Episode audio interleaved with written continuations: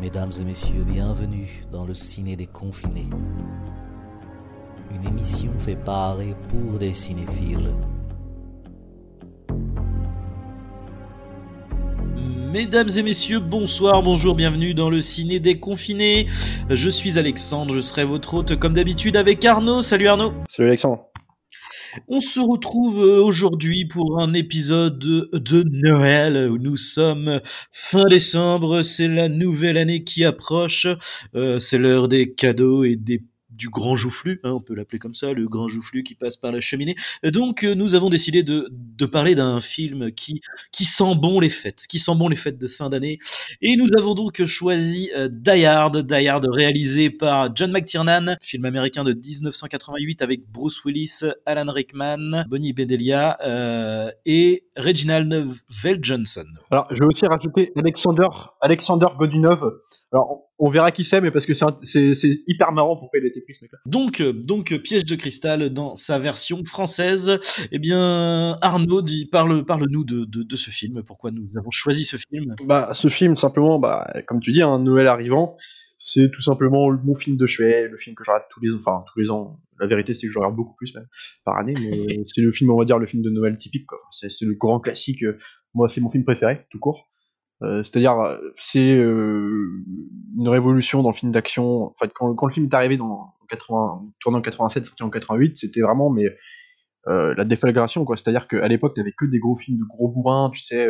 On avait les commandos avec Schwarzenegger. On sortait quand même. C'était l'époque de Rambo, de Rambo 3 quoi, qui est quand même le porte-étendard de tout ce qui se fait de plus bourrin, un peu débilos dans ces années-là.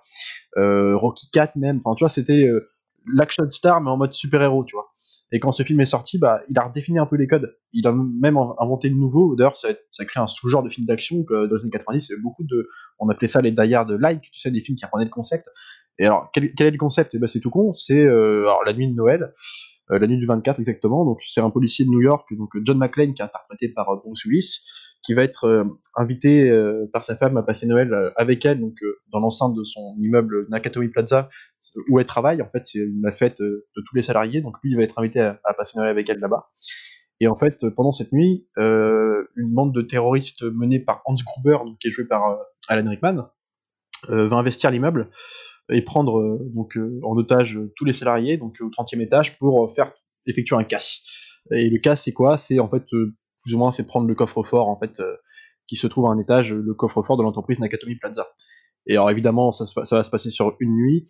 Euh, donc le personnage de McLean va se libérer, va trouver un moyen de s'échapper des otages, et puis en fait il va être euh, libre dans l'immeuble, à devoir affronter en même temps les terroristes et en même temps euh, essayer d'appeler la police à l'extérieur, de dire ce qui se passe à l'intérieur, tu vois, de, de, de, faire mêler à tout ça les forces de police. Et donc en fait c'est un espèce de huis clos action, mais euh, un peu thriller qui, qui redéfinit les codes dans le sens où l'action star, entre guillemets, donc le Bruce Willis euh, dans le film, c'est un mec un peu lambda, ouais, comme on disait, c'est quelqu'un euh, qui n'est pas hyper musculeux, qui est euh, présenté un peu comme quelqu'un qui a des, mêmes travers qu'on pourrait avoir, c'est-à-dire le film commence quand même sur une embrouille avec sa femme, parce que justement sa femme, en arrivant donc à l'immeuble, il découvre que sa femme en tant que salarié porte le, nom de son nom de jeune fille en fait, alors que eux deux sont mariés.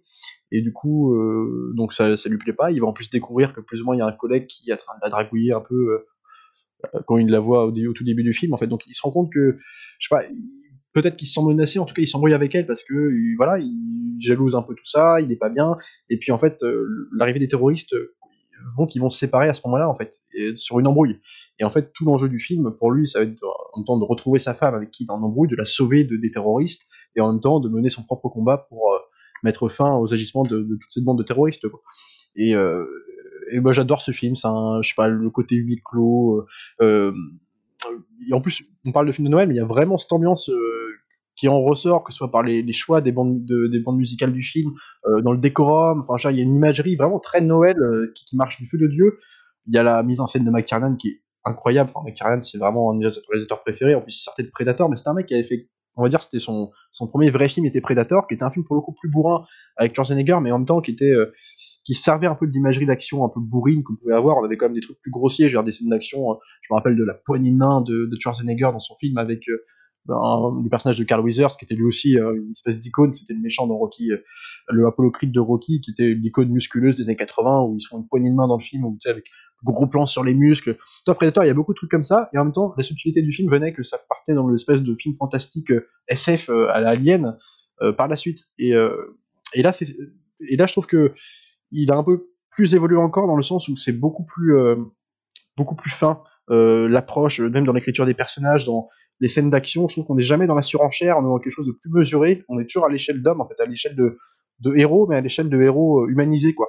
Et euh, puis je trouve que les méchants, euh, contrairement à des films comme Commando, tu sais, dans, bah, qui était sorti juste avant, mais qui était aussi une production Silver, du coup, qui était un espèce d'énorme plaisir coupable, où Schwarzy, en fait, menait une vendetta personnelle pour aller sauver, alors je crois, je, sais plus si c'était sa, oui, c'était sa fille, qui était pris, pris en otage par des terroristes, mais qui était des espèces de caricatures, toi, le mec, des gros psychopathe euh, hyper musculeux, enfin tu vois. Et là, je trouve que les méchants sont mais, hyper finement écrits en fait. Genre le, personnage de Rickman, de Gruber, est, très intelligent. Euh, ça passe aussi par la subtilité des dialogues, euh, même des échanges qu'il va avoir par radio interposé avec le personnage de McLean, parce qu'il y a une espèce de jeu de chat la souris qui va se faire entre les deux, mais qui est presque jouissif et en même temps c'est super intéressant l'écriture. Il y a une espèce de relation presque de de respect dans leur combat qu'ils vont avoir tous les deux. Et je trouve que y plein de trucs comme ça.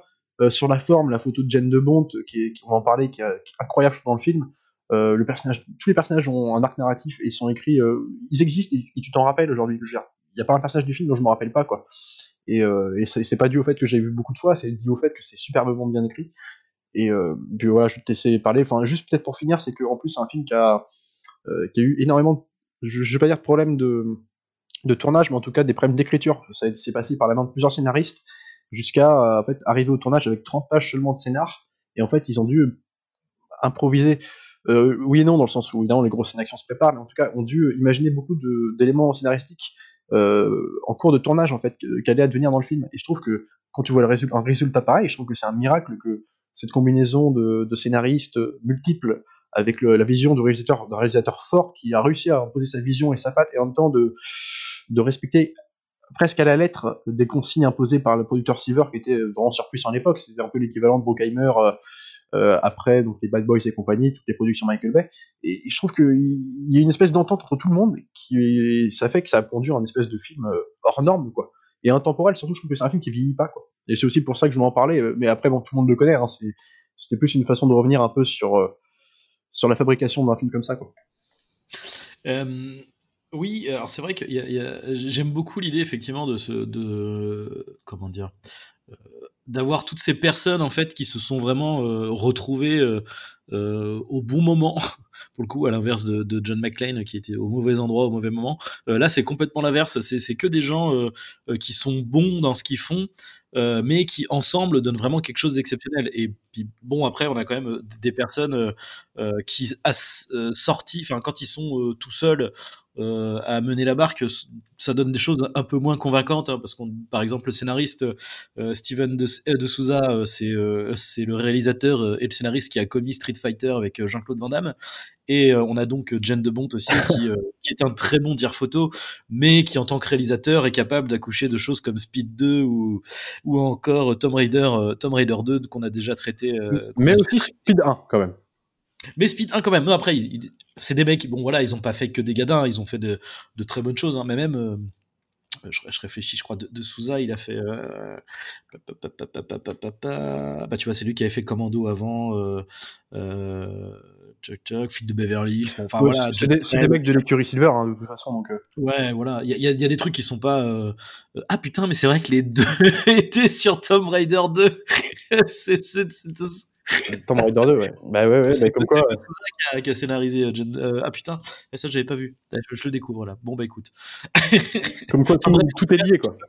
Tout ça pour dire, tout, bah, ça clairement tout est lié, mais tout ça pour dire que là, euh, avec John McTiernan à la tête de tout ça, euh, ça donne un truc qui est, qui est, qui est exceptionnel. Mais enfin pour le coup, il faut le dire, hein, c'est vrai que c'est, c'est euh, effectivement c'est le meilleur film d'action de peut-être le meilleur film d'action tout court en fait mais en ah tout cas bah, moi, je suis pas loin de le enfin moi je le pense littéralement hein, c'est-à-dire. Mais attends faut peut-être rappeler que c'est quand même parce que on présente le film c'est quand même l'adaptation. Alors du coup euh, libre extrêmement libre mais euh, c'était à la base c'était un bouquin c'était quand même euh, il y avait une adaptation dans, les années 60 avec Frank Sinatra donc d'un bouquin qui s'appelait The Detective et titre homonyme du film aussi, qui était écrit par Roderick Thorpe, alors je sais plus dans les années 60, et c'était en fait plus ou moins le personnage de McLean, qui ne s'appelait pas McLean à l'époque, euh, dans la première histoire qui était euh, qui faisait une, pareil vendetta pour sauver sa fille euh, des mains de alors je sais plus dans quel contexte c'était si c'était des terroristes ou pas enfin peu importe c'était une adaptation de, ce bouquin là et de ce bouquin là il, y avait une suite qui était sortie qui s'appelait Nothing Lasts Forever et qui en fait prenait parti dans enfin son histoire se passait en fait dans un immeuble euh, voilà où avec des terroristes qui allaient investir l'immeuble alors pour d'autres raisons euh, que le casse comme dans le piège de cristal et qui, qui ont réadapté en fait l'histoire euh, là, c'était sous couvert de Mac McCarnan qui a voulu faire autre chose et euh, surtout pas parler de terrorisme politique. Et en tout cas, donc c'était une adaptation de ce bouquin-là où normalement le, le, même personnage de flic devait revenir et euh, voilà. Sauf que le personnage de flic avait été joué par Frank Sinatra dans les années 60, euh, qui avait été approché pour une suite, la suite, sauf que il était approché juste après, mais le film a mis 20 ans à se faire. Il est passé, comme on a dit, par les mains de plusieurs scénaristes. évidemment, on en a fait un espèce de film d'action, un scénario de film d'action on ne pouvait pas demander à Frank Sinatra, t'imagines bien à cet âge-là, euh, de faire Bruce Willis qui saute d'un immeuble après une explosion de toit, quoi. Et donc euh, ils ont réadapté. Et, et, justement, le choix de, de, prendre un mec comme Willis dans ce film, je trouve que c'est super intéressant, c'est malin parce que comme on disait en début du, du podcast, euh, on sort de grosses action stars, de super-héros, quoi, genre des, des Schwarzenegger, des, des Stallone qui sont invincibles en fait. C'est le héros réganien de. de exact, de... exactement. Et, et, tous leurs films étaient à ce moment, enfin, en tout cas, quelques films étaient à, à la gloire de leur de leur euh, personnage, mais qui était euh, hors norme, quoi. Et, et, prendre un mec comme Bruce Willis qui lui sortait d'une série qui s'appelait Claire de Lune, bah, que beaucoup de gens connaissent, dans les années début 80, mais qui était un, une série où en fait il joue un personnage un peu séducteur, avec beaucoup de flegme, tu sais, qui, qui va garder un peu d'ailleurs dans le personnage de McLean, mais en tout cas, c'était pas un mec que tu imaginais en action star. En plus, il était pas hyper musculeux, tu vois, c'était pas une carrure non plus euh, hyper. Tu, tu disais pas ce mec-là, il va tenir un film d'action en premier rôle, quoi. Il était pas connu en plus, donc il était pas forcément, il était pas encore question que le public adhère tout de suite à ce perso. Et ce qui est marrant, c'est qu'il a été embauché, alors il été embauché, il a, exigé un contrat, alors je sais, je vais pas dire de conneries, il me semble que c'était genre 5 millions de dollars, enfin un truc hors norme à l'époque, alors que le mec, il sortait d'une série, quoi. Alors, qui avait du succès, certes, enfin tu vois, pour une, un film à budget comme ça, enfin c'était hors norme de demander ça, quoi. Et ils ont fini par accepter, enfin tu vois, le mec a, fait son petit beurre quand même, il a réussi à négocier son truc. Tu devinais déjà une espèce de caractère, parce que c'est pas un mec facile, apparemment, ton âge, d'ailleurs. Euh, moi, je me, suis beaucoup renseigné sur, sur Die Hard, t'as eu beaucoup d'échos comme quoi c'était un mec qui était compliqué, toi, qui était, imposait un peu ses trucs et tout, alors que le mec il sortait presque entre guillemets de nulle part quoi. Et c'est rigolo. Puis du coup, euh, en même temps, bah, ça tu le sais pas en tant que spectateur, mais juste de voir un mec comme ça, euh, en plus écrit avec voilà, on parlait des problèmes avec sa femme, de le voir un peu euh, comme nous en fait, hésitant sur comment faire les choses. même dans ses relations, dans, en plus pas serein quand les terroristes débarquent, c'est-à-dire que le mec il est pas tout, de suite dans le truc de se dire, dans le move de se dire on va on va les casser du terroriste. Non non, le mec au début il a peur quoi. Il a il tente d'appeler les flics par radio par radio euh, sur le toit de l'immeuble. Euh, il les voit arriver puis en fait il les voit faire demi-tour parce que les terroristes ont capté son appel et puis on fait croire que c'était une connerie, ils les ont envoyés. Et du coup lui tu le vois genre paniquer quand il les voit repartir. Enfin toi il y a un côté hyper attachant en fait tout de suite. Et c'est ça qui est intéressant aussi. Bah, c'est vrai que ce qui est intéressant en fait, c'est que oui, comme tu dis, donc au début on nous présente ce personnage euh, euh, qui est euh, qui est pas du tout un actionneur, qui est un mec qui, a, qui a plutôt des, des problèmes, qui a des problèmes de couple. en plus, physiquement, on, comme tu dis, il est pas très musclé. On le on le comment dire, on le on l'amenuise en le mettant directement en débardeur et en, pieds nus. Euh, et le mec euh, va littéralement passer tout le film comme ça en fait, et qui en plus va être euh, au fur et à mesure des scènes d'action. Donc déjà en plus effectivement c'est pas quelqu'un qui va vers l'action, c'est quelqu'un qui va, qui est pour le coup plutôt pragmatique en fait, qui est plutôt oui faut appeler les flics, faut que je trouve un moyen pour que je ramène de renforts. le mec est pas là en mode genre je vais me les faire, je vais me les faire tout seul quoi. C'est il, il, il finit par y arriver mais mais il est contraint en fait de le faire. Et, euh, et, et, en plus, tout au, tout au long du film, il y a, y a, vraiment euh, ce côté aussi que, que j'aime beaucoup, qui est un peu la marque de fabrique euh, euh, aussi de ce genre de, de, personnage, où en fait, le, comment dire, bah, il en prend plein la gueule, quoi. Il est il, physiquement détérioré, blessé, euh, des entailles de partout, il, il, est dégueulasse, il traîne dans la crasse et tout. Et, et ça, c'est vrai que c'est, alors bon, le côté crasse, il y avait un peu ça aussi, mais bon, souvent c'était pour mettre en valeur, voilà, le, le, les muscles saillants de Schwarzy et, et, Stallone, quoi. Que là, c'est pas ça, là, c'est pas, c'est pas du, c'est pas de la belle crasse, quoi. c'est vraiment le mec que t'as pas envie de lui faire un smack après, quoi. Puis le, dans le film, c'est le culte dans ce film, euh, le culte du Marcel Blanc qui devient noir. Euh, non, et sans ouais, te ouais. rendre compte, à la fin, c'est presque. T'as l'impression que c'est juste un Marcel marron qui l'a changé, mais en fait, c'est tellement, ça passe tellement de crème que c'est hallucinant, quoi. Euh... Ils, puis, comme tu dis, enfin, ils s'en prennent plein la gueule, mais c'est surtout qu'aujourd'hui, c'est des films, euh, on va dire, à, grande échelle comme ça, qui, se vendent comme des blockbusters vraiment pour tout le monde. Euh, moi, je sais même pas s'il y a une interdiction à l'époque, enfin, peu importe. En tout cas, le truc, c'est que bah, il se prend la gueule, plein la gueule, mais c'est une lessiveuse à la fin. le mec, il se fait, euh, il se fait détruire, quoi. Et, et plus encore dans le 3, d'ailleurs, mais c'est hallucinant. Le mec, à la fin, il sait à peine si c'est marché. en plus, faut quand même le dire, il se, il se, balade quand même pieds nus tout le film parce que au moment où les, terroristes investissent l'immeuble, il est encore dans la chambre à, un peu se remémorer tout seul. De quoi se remémorer un peu l'embrouille qu'il a eu avec sa femme juste avant et il n'a pas eu le temps de mettre ses chaussures. Et en fait, euh, plus drôle que ça parce qu'en fait c'est un élément qui est amené dès le début du film. Bah, généralement la, la, première réplique c'est ça, c'est le mec il est tout seul dans le, il est dans, enfin non il est pas tout seul, il est dans un avion donc il a un mec à côté de lui et, euh, et comme il est stressé le mec lui dit bah écoutez vous savez ce que vous allez faire, vous allez rentrer, vous allez vous poser, vous allez retirer vos chaussures et vous allez laisser respirer vos pieds sur la moquette et vous allez voir ça va vous détendre et tout. Dans la, version française c'est on arrive le point avec les orteils. Ouais, ouais, c'est ça. Et le mec, il est en mode genre, ouais, d'accord. Et il le fait, quoi. Puis sauf que, bah, bah pas de bol, euh, pas de bol, il y a des terroristes qui arrivent, quoi. Mais euh, c'est ça qui est bien. tu vois, le, coup des, pieds nus, c'est pas seulement un running gag de début de film, c'est que il va, s'en servir pour le, lui faire encore plus mal après, quoi. C'est-à-dire que début, il y a une scène plus tard dans le film où il va se prendre des débris de verre euh, parce que les terroristes ont tiré sur des verres, le voyant qu'il était pieds nus. Euh, dans un étage de l'immeuble, et en fait, lui, il n'a pas d'autre choix que marcher sur les débris de verre pour pouvoir sortir si jamais il veut s'échapper à ce moment-là. Ils le savent, les terroristes, donc ils font exprès de tirer sur le verre, et ils marchent dessus, il y a. Alors, on imagine des bouts de verre partout sur les pieds, il a les pieds éclatés, et en fait, c'est une façon pour les méchants de le freiner dans ses courses, comme ils n'arrêtent pas de le traquer, et puis lui, en fait, à la fin, c'est à peine s'il sait marcher, il est complètement, enfin, il fait presque peur, quoi. Genre, à la fin, il embrasse sa femme, tu sais, toute sur du film. et, sa femme, bon, elle a beau être euh, hyper amoureuse de lui, encore plus avec l'acte héroïque qu'il vient de faire pour elle, mais mais quand même, t'as pas envie de l'embrasser, quoi. Le mec, c'est genre, euh, c'est, euh, t'as l'impression qu'il sort d'un film de la Hammer, tu sais, c'est dégueulasse, quoi. mais en plus, ce qui, est, euh, ce qui est vraiment bien, et je pense aussi peut-être novateur avec ce, ce, film-là à l'époque, c'est qu'il y a vraiment ce mariage d'action humour, mais c'est de l'humour qui, qui est, vraiment très subtil en fait, parce que comme tu dis, comme, enfin, comme ce qu'on vient de dire là, le, cette histoire des, des pieds, des pieds nus, en fait, c'est effectivement à la fois un ressort un peu comique, euh, et qui va être comique un peu tout du long parce que du coup euh, quand il va buter des terroristes à droite à gauche il va être là en, train d'essayer des, leurs chaussures. Tu là fait putain euh, je bute un terroriste faut qu'il ait la, taille des pompes de ma petite sœur. Enfin il, a du coup il, est vraiment encore une fois contraint de se retrouver pieds nus. Et il cherche en plus des chaussures. C'est c'est trop court mais ça marche trop bien. Et au-delà de ça comme tu dis c'est aussi un ressort euh, de effectivement pour lui en mettre plein la gueule parce que quand euh, il va y avoir une scène très fameuse dont on va revenir de face à face entre Gruber et et, euh, et McLean et, et, lui va voir qu'il est pieds nus et va s'en servir contre lui pour le blesser quoi. Et c'est c'est aussi un humour qui est comment dire ce qui est malin dans la gestion de l'humour dans ce film c'est que pour le coup bah, du coup on a gardé un peu ce que ce que représentait aux yeux du grand public le personnage de, de, Bruce Willis dans la série Claire de Lune, qui était pareil un mec très euh, avec beaucoup de flemme, très séducteur, dans taquin, qui, faisait beaucoup d'humour. C'était un mec euh, très vanneur, quoi, tu vois. Ils l'ont gardé un peu dans le film, donc aussi j'imagine parce que d'avoir pris ce mec-là, pour peu qu'il était connu du grand public à l'époque, en tout cas, les gens connaissaient Bruce Willis avec ce personnage-là, puis ils l'aimaient bien, tu vois.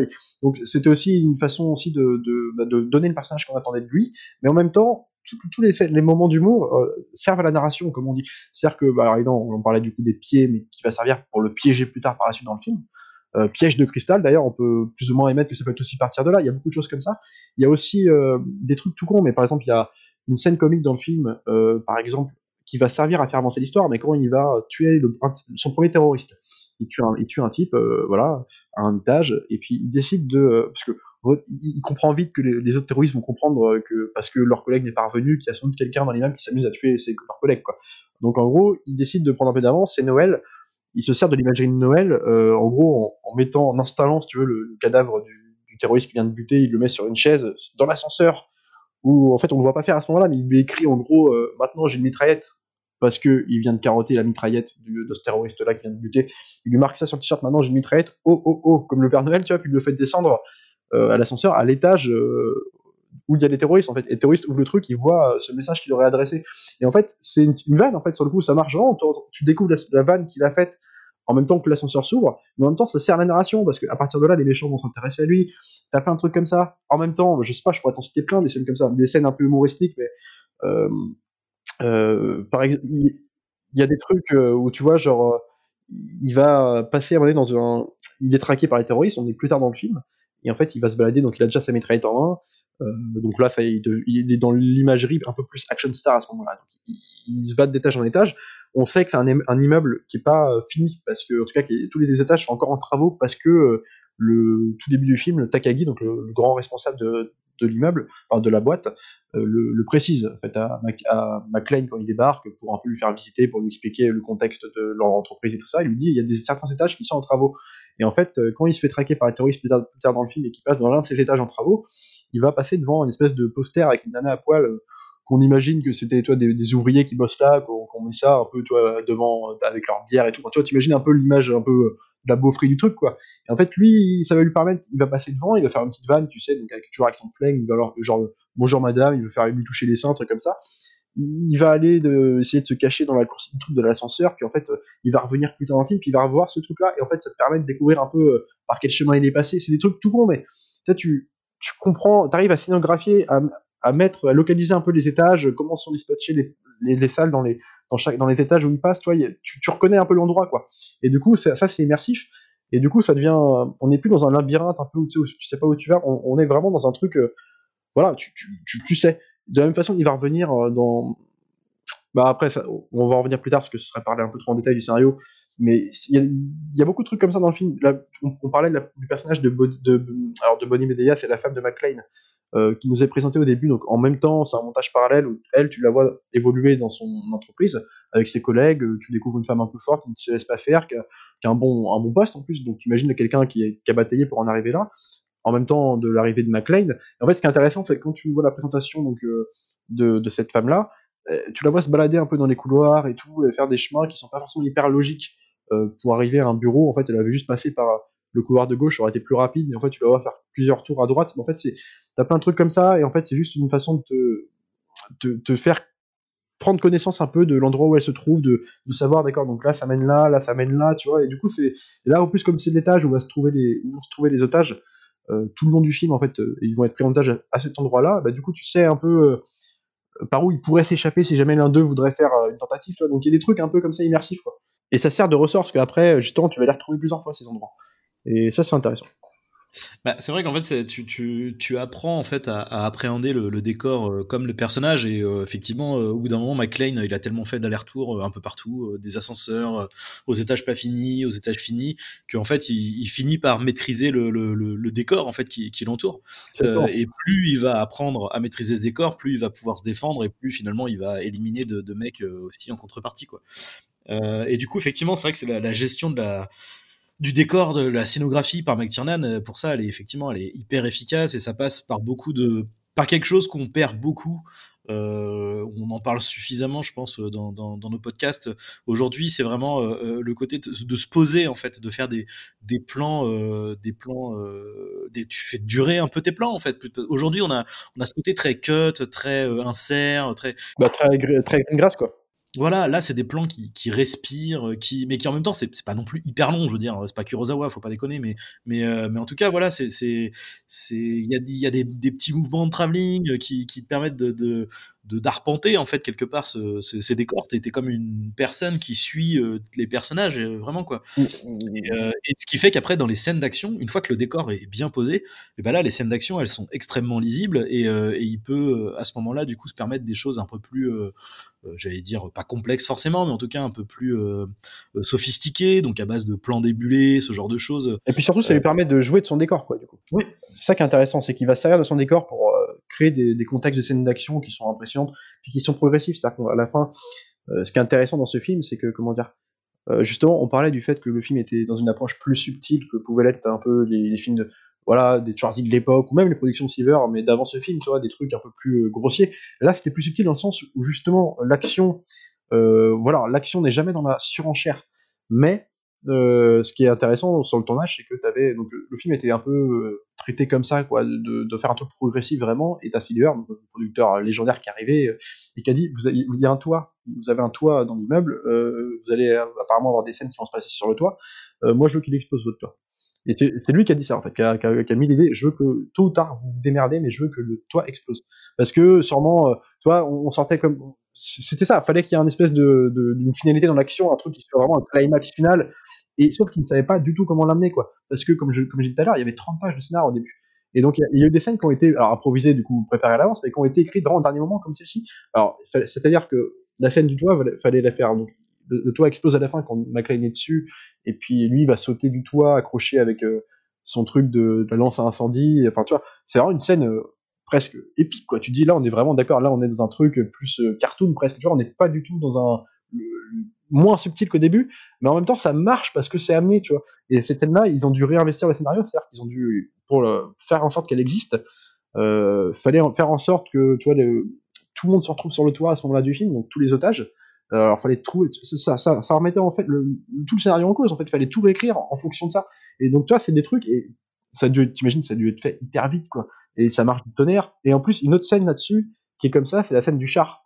Euh, du char, le, FBI envoie leur char d'assaut pour euh, en fait défoncer l'entrée du truc pour faire, un, imagine faire un assaut quoi, que tout le monde, que tous les flics puissent rentrer pour aller investir l'immeuble aussi. Sauf que bah ça foire parce que en fait du toit, euh, depuis une fenêtre, enfin des fenêtres d'immeuble, de l'immeuble, ils tirent au les terroristes vont tirer au bazooka sur le char, ils vont le faire exploser.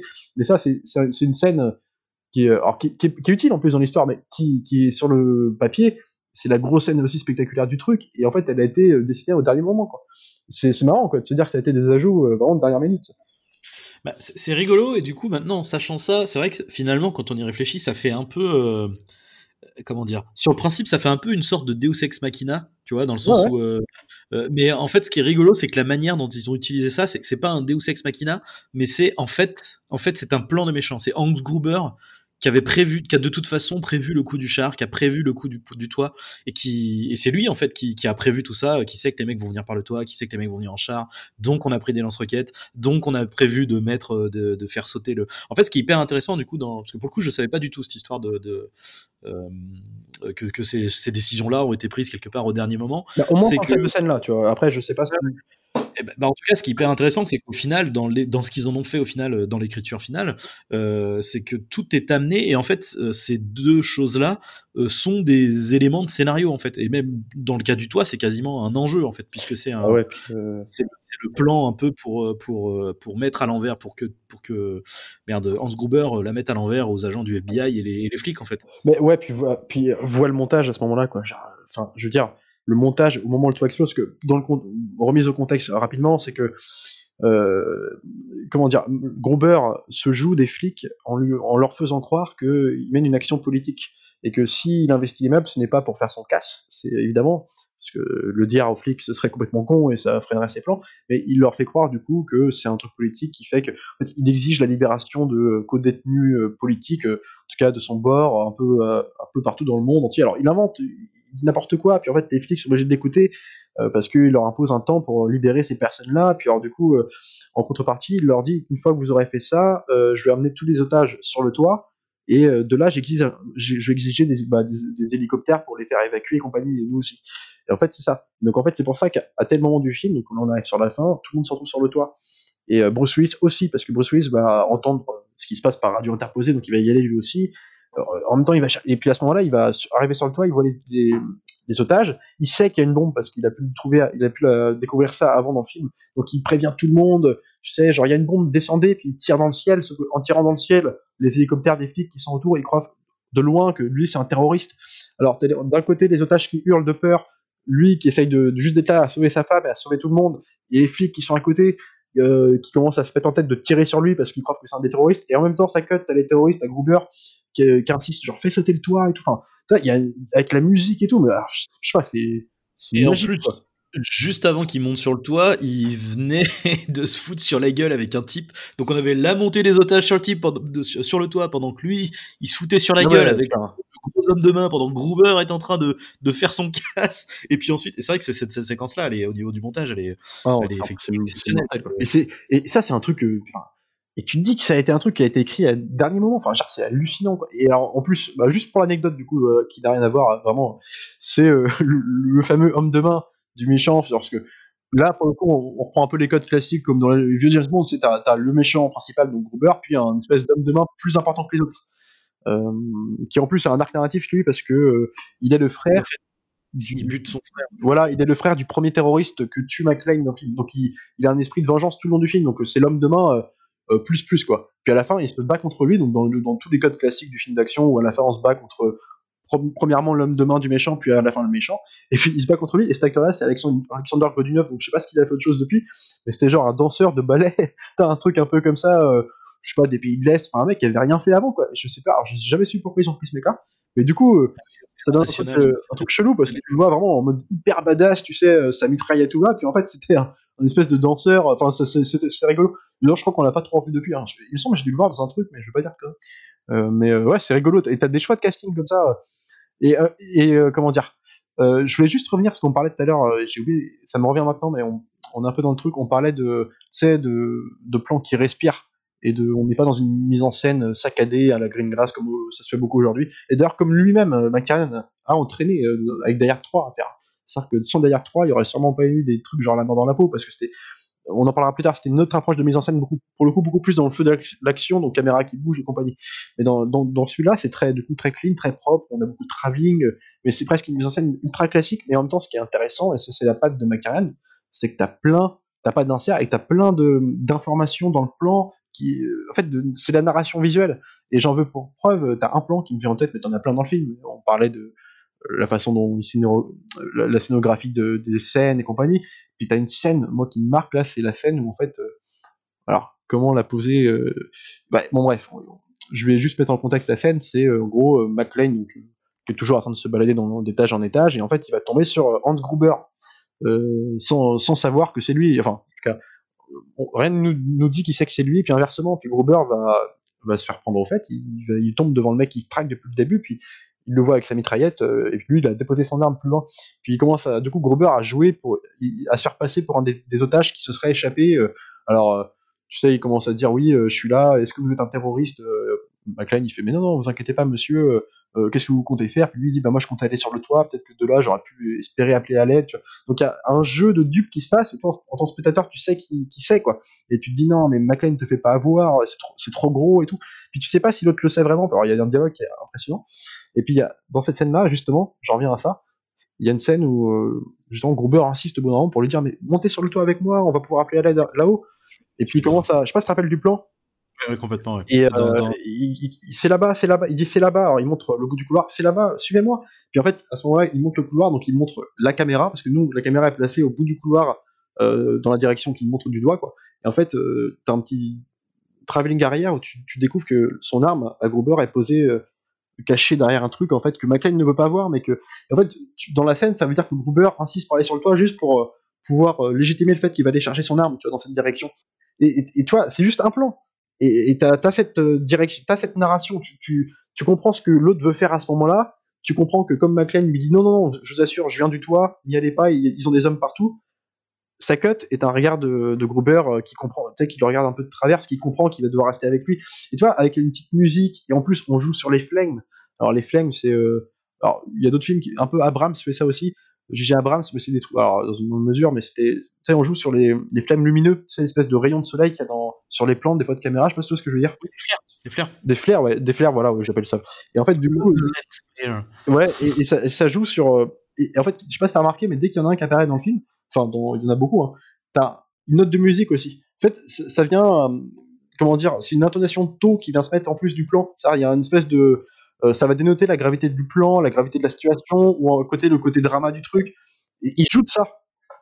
Tu vois, alors que ça aurait pu être euh, beaucoup de films essayent de s'en séparer de ça parce que justement c'est un truc qui n'a rien à voir à ce moment-là, rien à faire dans l'image.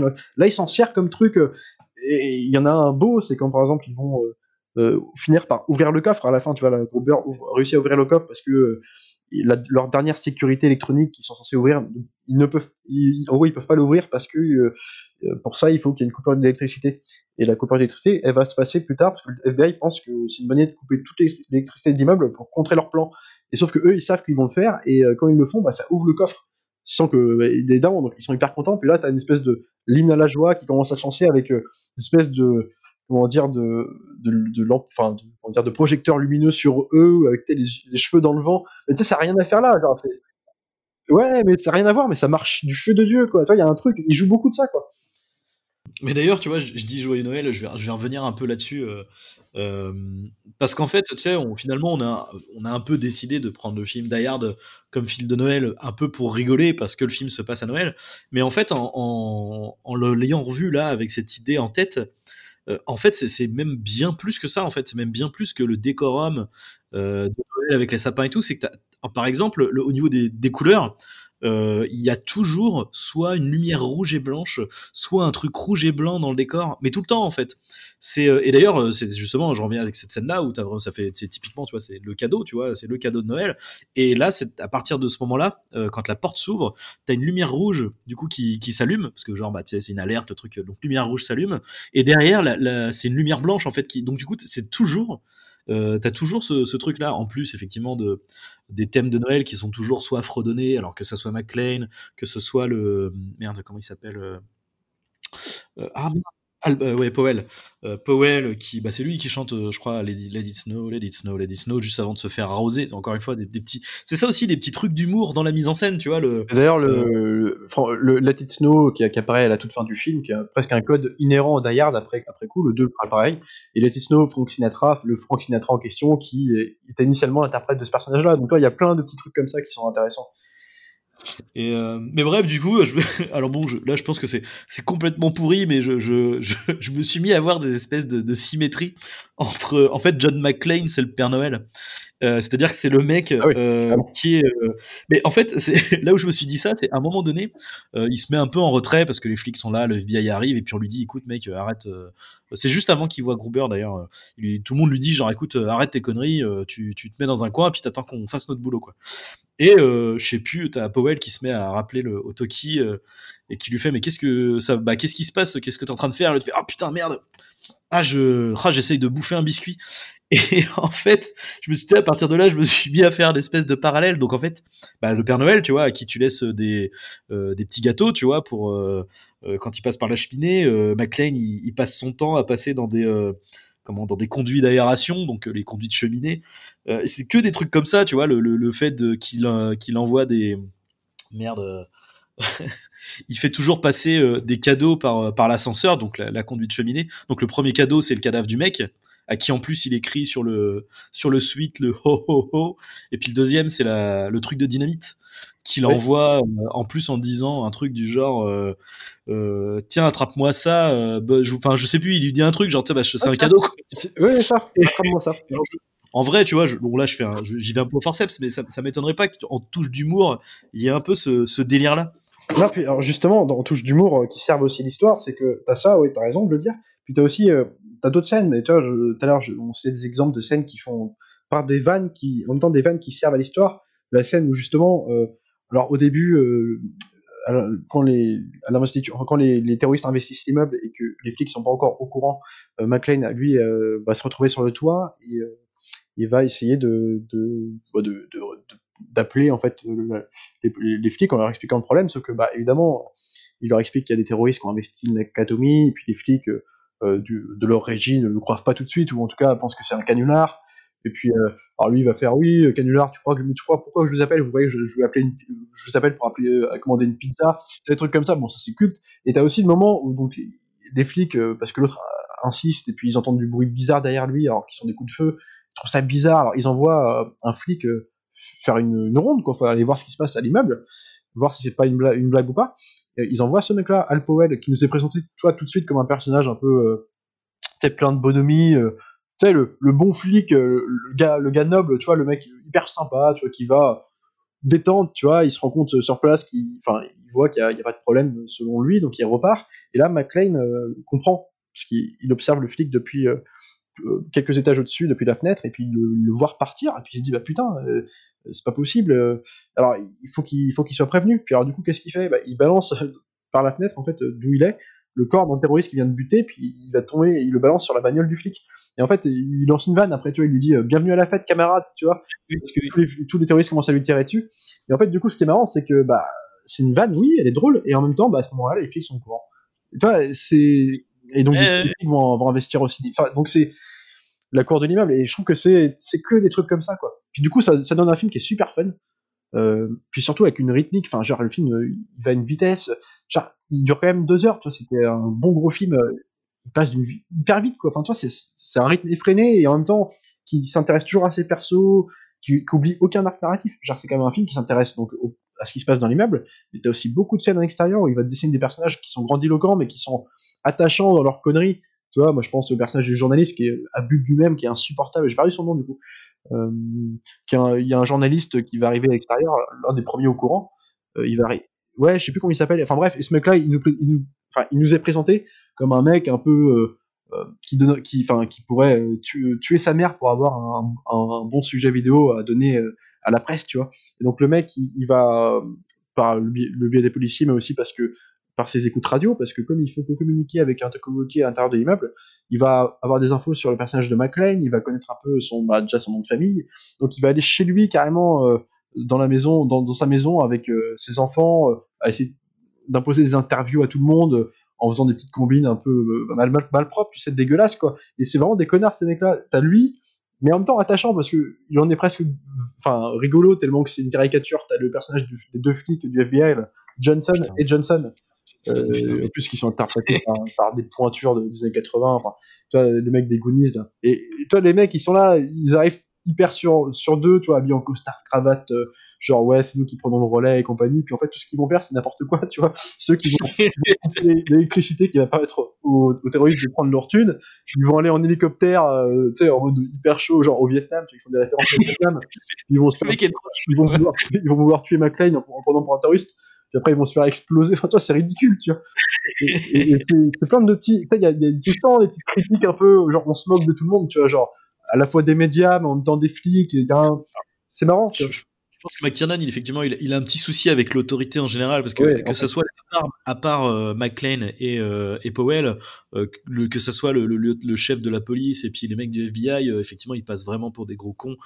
Puis t'as aussi le putain l'espèce de trader cocaïnomane qui se la pète et tout, qui est en mode genre ouais avec la Rolex et tout, qui se fait passer Ah ouais, pour mais attends et le, qui- journa- qui- le journaliste aussi plateau là euh, t'as, t'as- t'as un, t'as un collègue de, bah, du, du journaliste de terrain qui est justement qui fait n'importe quoi bah t'as le présentateur télé, ouais, le, ouais. T'as t'as une scène, mais c'est elle est toute pourrie la scène. Parce que lui, pour le coup, il nous est- il nous est présenté comme un mec genre hyper droit et sérieux dans son boulot, tu vois. Donc, lui, il est sur son plateau.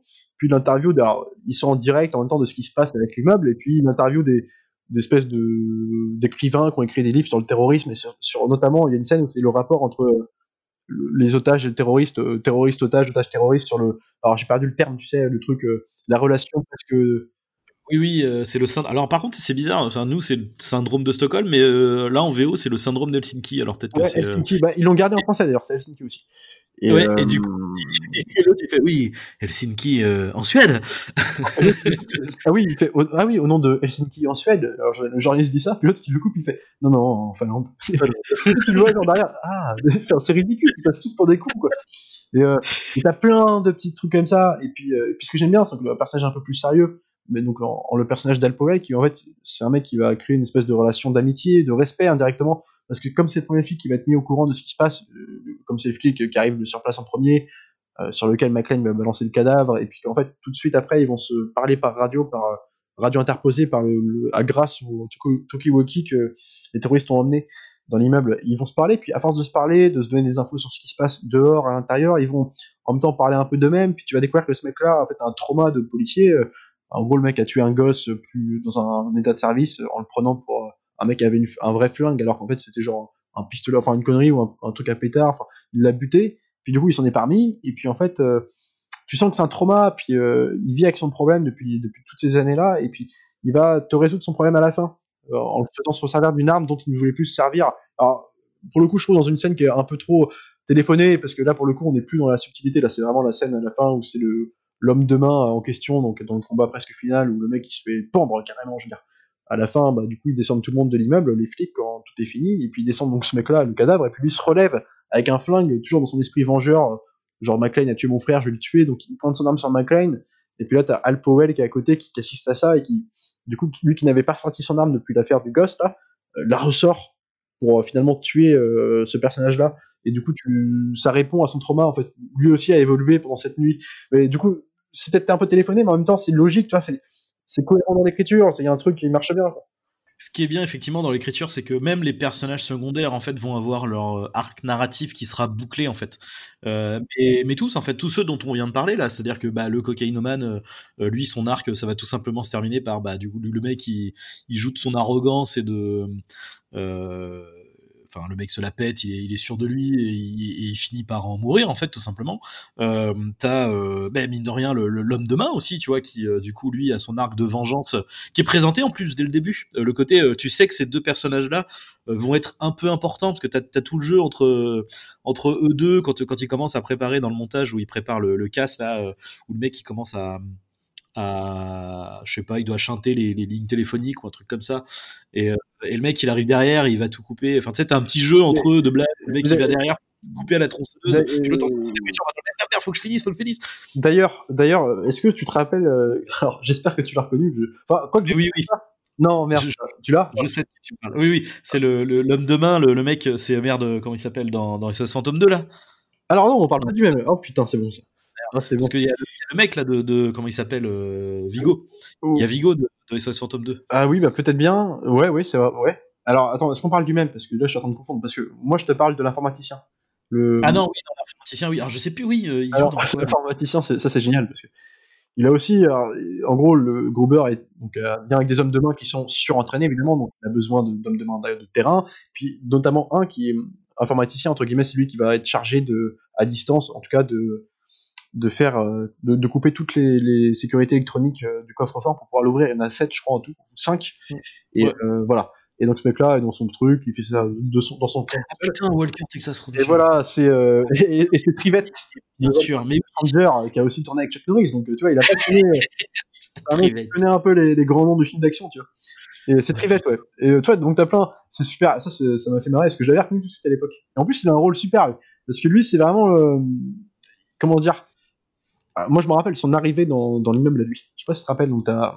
Oh, parce qu'il arrive pas en même temps que. Ah, il commence, il dit, c'est au début, il discute avec euh, le mec, euh, il fait. il, vient par, une autre bagnole et puis ils font des vannes avec euh, le personnage de Alexandre Godunov. Ils font des vannes tous les deux, ils rentrent dans l'immeuble, ils vont voir le gardien, ils s'approchent vers le gardien sans, sans, sans le regarder, parce qu'ils sont tous les deux en train de se faire des vannes, ils font ouais, donc tu vois, je lui ai dit ça, je lui ai dit ça, bim, il tire sur le gardien, il fait, et bim, on est, et puis il prend le Tokyoki, il fait on est entré. Enfin, moi je trouve ça tellement classe quoi. Ah, la vache quoi. Ah, toute la, toute, toute, la petite mise en scène là, de l'arrivée de, de, Gruber, euh, ah ouais, putain, où, où, chaque, chaque personnage euh, danse, ils vont d'un point à un autre, et puis bim, le camion il se pose, les portes s'ouvrent, ils sortent, enfin c'est. Tu vois, la, symétrie dans le cadre quand il sort du camion, ah donc t'as l'espèce de premier plan, t'as Rickman qui sort, mais qui sort pas tout de suite, tu vois. Au début, tu vois ses hommes de main sortir, et puis ils sortent en, en s'espacant, comme s'ils passaient. Euh, comme s'il voulait pas passer sur la caméra, donc il passe sur les côtés, puis ça, ça, ça laisse entrevoir euh, Alan Rickman qui apparaît dans, le cadre comme ça, mais genre hyper sérieux. Et puis après, ils vont voir le gardien en l'occurrence, euh, donc il vient d'être euh, tué. Et en fait, euh, t'as un de ces hommes de main qui, qui prend tout de suite les vêtements du gardien, qui se met à sa place, assis pareil, bim avec la petite musique hyper sérieux, mais tu sais, dans un cadre hyper ordonné, tu sens que tout est organisé. Rickman qui va avec sa carte électronique verrouiller la porte de la grosse porte d'entrée du truc, puis en même temps, il fait ça, puis il regarde dehors ce qui se passe, s'il y a personne, t'as un silence, puis là, il coupe l'entrée avec sa carte, et puis t'as une musique genre, ah, je trouve ça tellement stylé, quoi. plein de qui dénote d'ailleurs euh, beaucoup avec, euh, avec à chaque fois toute la mise en scène autour, à l'inverse de Bruce Willis, enfin de, de, de où en fait, euh, lui, c'est complètement désordonné, en fait, au contraire. Et justement, en fait, c'est ce, c'est justement cette confrontation entre le mec qui a son plan bien huilé et l'autre type qui est là et qui est, qui est, complètement, qui est complètement fou, mais en tout cas, qui, qui, qui va être le, le euh, le qu'on appelle ça le, le, truc imprévisible quoi. Euh, et du coup les deux se rencontrent et c'est euh, c'est cool. Surtout que c'est assez cool parce que le, dans l'arc narratif dans le scénar Hans Gruber tu sens qu'il a tout le temps un coup d'avance quoi. Mais sauf qu'au bout d'un moment McLean il est tellement imprévisible que bah, il y a un moment donné où en fait, il même lui, il se fait avoir, quoi. Ouais, puis en fait, euh, il, se fout de sa gueule. Enfin, genre, tout, le monde, enfin, le méchant, le méchant. En plus, ce qui est intéressant, c'est que le méchant, au début, quand il comprend qu'il y a quelqu'un d'autre dans la tour, euh, enfin, en tout cas, un mec qui n'est pas dans les otages et qui fait un peu chier tout le monde, quoi. Bah, l'espèce de tête bidule qui fait gripper le rouage, tu vois, euh, dans son plan parfaitement huilé, il comprend qu'il y a un mec qui est comme ça. Puis lui, il pense tout, de suite avec son air méprisable de, de, de, de gentleman qui, qui se pense plus, plus malin que tout le monde. Il, il croit que c'est genre un gardien, enfin, que c'est juste un garde d'immeuble, tu sais, un gardien d'immeuble, euh, donc euh, qui, décrit comme quelqu'un un peu bedonneux, tu sais. puis il commence à penser que c'est un mec comme ça, puis après il se dit non, parce qu'en fait, euh, non, non, un mec comme ça prendrait peut-être pas ce genre de risque et tout, mais il pense tout de suite, enfin, lui et son équipe pensent tout de suite que c'est des mecs un peu comme ça, tu vois, ils pensent pas du tout que c'est un mec qui va vraiment les faire chier, et puis d'ailleurs, Tokiwoki, il arrête pas de l'appeler par un petit surnom de merde, tu sais, genre il le, le traite, le, traite de cowboy, tu sais, parce que euh, dans cette culture américaine dont lui ne vient pas, parce que tu sais, lui, il, se prend pour quelqu'un au-dessus, tu vois, c'est un mec, euh, un Européen, un Allemand, euh, puis en plus, qui est un gentleman, puis c'est un, un, concours, c'est une, une, opposition de classe aussi, tu vois, genre, McLean, c'est avec son, bah, juste avec son Marcel, dans sa façon dont il est présenté, c'est un flic de New York, mais c'est, tu sais, un peu, comme tu dis, son arrivée dans l'aéroport, où tu sais, il est un peu, il est isolé dans le cadre, où il est un peu, tu sais, genre, il sait pas ce qu'il fout là, euh, c'est pas le même univers, c'est lui, c'est plus un, mec euh, de la rue comme tout le monde, et puis là, t'as un espèce de gentleman euh, que tu imagines très riche, en tout cas, qui se donne cette impression-là, qui, parle avec, la culture, qui va avec, il parle beaucoup. Un mec très cultivé. En magazine, j'ai lu ça dans Forbes, dans le Times. Alors quand joue, toi, quand il parle avec le, Takagi au début du film, il, ah, vous avez votre, j'aime beaucoup votre costume, John Phillips de Londres. On a le, il paraît qu'il habille aussi à Arafat, tu vois un mec très cultivé, dans une noblesse de l'image aussi qu'il donne, tu vois. Vraiment un mec euh, hyper intelligent, hyper raffiné, quoi. Et c'est ça que j'aime bien, c'est euh, du coup les deux ne se comprennent pas, quoi. Euh, dans leur, façon, comment ils vont s'exprimer au téléphone. Il y a des blagues que McLean va lui faire au téléphone justement, parce que au téléphone, pardon, au Toki. T'as le méchant, il y a un moment, il s'intéresse à McLean, puis il a l'occasion de lui parler par Toki. Alors il va lui demander, mais est-ce que vous êtes un gardien, un truc comme ça Vous êtes qui en gros, quoi? Il lui dit ça, tu vois. Puis l'autre, il fait, il répond genre, hum, mauvaise réponse, vous êtes trompé. C'est genre comme si c'était un jeu de, de télé. Puis tu sais, l'autre, il regarde son toki, il fait, mais qu'est-ce que, c'est qui, c'est qui ce mec C'est quoi ce bordel, quoi? Et toi, quand, et, ça va jouer aussi dans les regards, tu vois, quand ils vont se, être confrontés tous les deux en vrai. Tu sais, le mec, il regarde, il voit ses pieds pieds nus, et puis, tu sais, plein de, de, de sang, il fait, ah ouais, dure soirée, il le juge un peu de haut, et il regarde, enfin, tu sens qu'il le pense, toi, genre, euh, ok, ok. Euh, puis l'autre, il fait, ouais, euh, je sais plus ce qu'il Enfin, tu vois, c'est marrant. Enfin, il y a ces deux univers qui se confrontent, quoi. D'ailleurs, en parlant de cette confrontation, la question que je me suis posée, c'est à quoi il reconnaît Hans, en fait? Bah, en fait, comment dire, rien n'est dit qu'il le reconnaît tout de suite, mais c'est que, en gros, plus ou moins bah déjà sa, sa voix, euh, un peu, même s'il la traficote un peu, on, on, sait qu'il l'a entendu. En plus, quand il avait euh, pris l'ascenseur, au, enfin, c'est au, au, début, au début de l'attaque là. Euh, en il prend l'ascenseur et puis en fait, il, il, arrive à se retrouver. Bah, quand il donne le, le cadavre là, tu sais, avec écrit oh oh oh. Mm. Bah lui, il le fait descendre donc ce cadavre à l'étage des terroristes et en même temps, lui, il est sur l'ascenseur. Il est euh, pendant que les terroristes découvrent, lui, il est au-dessus. Alors, il les voit de de, de, dessus, si tu veux, mais avec, avec la voix, et puis le, la silhouette, on peut imaginer qu'il connaît. Puis en plus, il, on sait pas forcément s'il le connaît tout de suite, mais en tout cas, par précaution, il lui a donné une arme non chargée. Parce que voilà, pour, euh, en gros, pour, pour, contextualiser, dans cette scène-là de confrontation entre les deux, euh, le personnage donc de Gruber, comme on a dit tout à l'heure, euh, qui, finit, il veut aller voir vérifier quelque chose, notamment sur le toit, que les explosifs sont bien mis à jour sur le toit. Il va regarder ça tout seul de son côté, et en même temps, en voulant chercher le sac d'explosifs que McLean a volé à un de ses hommes de main, sauf qu'il tombe sur McLean, et euh, McLean, du coup, bah, comme il le, il le tient en chasse, et l'autre va se faire passer pour un, otage et tout ça, et ils vont devoir se parler tous les deux en, en devant rester côte à côte, McLean va vouloir le protéger et tout ça, sauf qu'il lui donne une arme au bout d'un moment, McLean. Alors l'autre, évidemment, ça l'arrange bien d'avoir une arme, sachant que la sienne, il ne peut pas l'attraper, alors, il lui fait croire que, oh, je, je, sais pas trop m'en servir, mais j'ai fait du tir à, pigeon une fois, je sais pas si c'est, ça va vous paraître ridicule et tout. C'est surjoue le fait euh, du mec un peu inexpérimenté, puis McLean il lui donne avec un petit sourire narquois, mais sauf qu'après plus tard, évidemment, bah, l'arme que McLean lui donne, il va s'en servir contre lui pour. Euh, Gruber va pointer son arme sur McLean en lui disant bah, jetez euh, cette arme et donnez-moi mes détonateurs quoi. Et McLean, tu vois, il réagit de façon un peu comme s'il savait, tu vois, mais genre il, s'amuse de ça, il fait ah oui mais euh, vous êtes un drôle d'acteur, Hans et tout. Donc là, il comprend que son plan a, plus ou moins marché, puisque l'autre va tirer, puis en fait, il n'y a pas de balle dedans. Il lui donne une arme qui est non chargée. Et comme tu dis, je sais pas s'il le cède tout de suite ou s'il le donne par précaution. Genre, dans l'hypothèse l'autre, c'est Hans. Euh... Parce que du coup, je, me suis dit que euh, en revoyant la première scène en fait où, en fait ils sont confrontés tous les deux, d'ailleurs ce qui est très bien fait hein, pour que du coup dans le scénario on, se retrouve à cette autre scène où en fait, euh, bah, en fait les deux ne se sont jamais vus. Mais l'un, enfin, comment dire, le euh, Gruber c'est forcément que le mec c'est McLean, hein, donc tu peux pas passer à côté. Mais McLean lui ne peut pas savoir que c'est Hans en fait, parce qu'il l'a jamais vu, euh, hormis l'avoir entendu, il l'a il l'a jamais vu. Mais la seule chose qu'il a vu de lui, c'est sa main, c'est son bras en fait, avec sa montre et tout. Et du coup je me je me suis demandé, mais là j'ai j'ai pas fait gaffe en fait en le revoyant. Sa montre si et aussi, euh, un regard sur sa main, tu vois. Ouais, il a vu sa montre, mais il a aussi vu de, de il a aussi vu de face, enfin, pas de face, mais de, de dessus là, dans la cage d'ascenseur. Oui, de, de, ouais, de, de- ouais, c'est vrai. T'as quand même beaucoup de trucs, puis t'as la voix, puis t'as, la façon de parler, puis en plus il Parce que- En fait, ce qui, ce qui nous met le doute, c'est qu'à un moment donné, euh, comment euh, Hans euh, essaye donc de se faire passer pour pour un des, des employés, et en fait, il se retrouve à discuter, et McLean en fait est en face d'un tableau avec des noms des employés, Ouais, ça c'est cool ça. et justement, en fait, là, le mec, du coup, lui dit Monsieur. Euh, et, euh, et Hans, en fait, arrive à donner un nom d'un mec qui travaille ici, quoi. Parce qu'il Euh, le voit sur le panneau en face, quoi.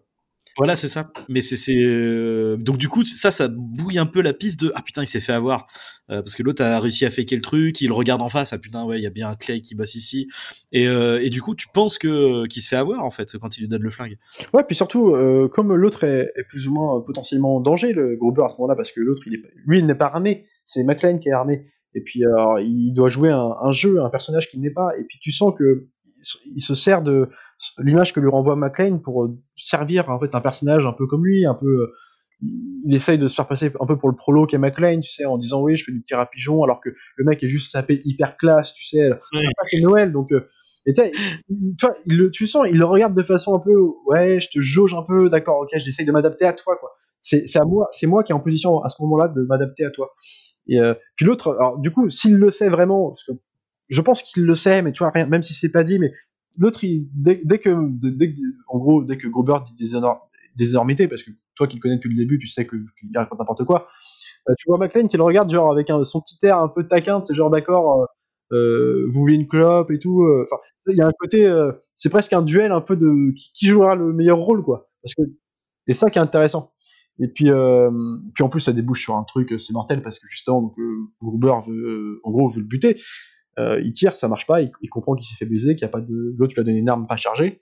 Et puis t'as des dialogues, tu vois, à ce moment-là, il fait, euh, c'est pas de chance, hein. J'ai oublié de mettre des balles dedans. Et puis t'as Gruber qui fait, Gruber qui entend le bruit de l'ascenseur qui arrive, où en fait il comprend que c'est les- ses copains, enfin c'est les terroristes qui vont débarquer. Pas de Il dit, chance en. Qui n'a pas de chance? Non mais tu vois, enfin, puis après part sur un espèce de, de travelling d'action où l'autre, il- enfin c'est mortel, genre tout est comme ça quoi.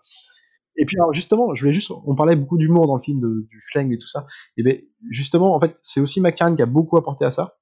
Euh, en par-dessus le scénario, c'est que lui, en fait, initialement, comme il était dans les bouquins, l'histoire c'était euh, des terroristes qui venaient pour une cause politique, Euh, avec toute la noirceur qu'on imagine. Tu sais, euh, vraiment un film dans une cas une violence psychologique plus forte encore que l'est dans le film. Et lui ne voulait pas ça, il voulait absolument pas ça. Euh, donc c'est lui qui a proposé euh, ben, le principe du braquage simplement. Et que du coup, ce qui est marrant, ce qui est intéressant, c'est qu'il ne se sert du discours politique de Gruber que quand Gruber euh, s'amuse euh, des flics en fait, en inventant une histoire politique qui en fait qui, ne sert à rien, qui, ne sert, qui ne lui sert juste à gagner du temps dans son plan. Et puis alors du coup, donc tout ce côté terroriste, noirceur, politique, il l'a enlevé au profit de ça, en, ajoutant du coup en insufflant beaucoup d'humour, mais aussi euh, comme lui, je l'ai dit dans une interview dans un Rokirama qui est excellent là-dessus. Euh, même les images un peu de, tu vois, de destruction, parce qu'on est quand même sur des trucs avec des bombes aussi, mine de rien, malgré tout. Euh, toutes les images proprement parlé de destruction d'immeubles, de ce que ça peut engendrer comme, comme sinistre, en fait, il voulait pas en abuser parce qu'il voulait pas que ça laisse les gens aient une image un peu noire du film, tu vois, des espèces de souvenirs un peu.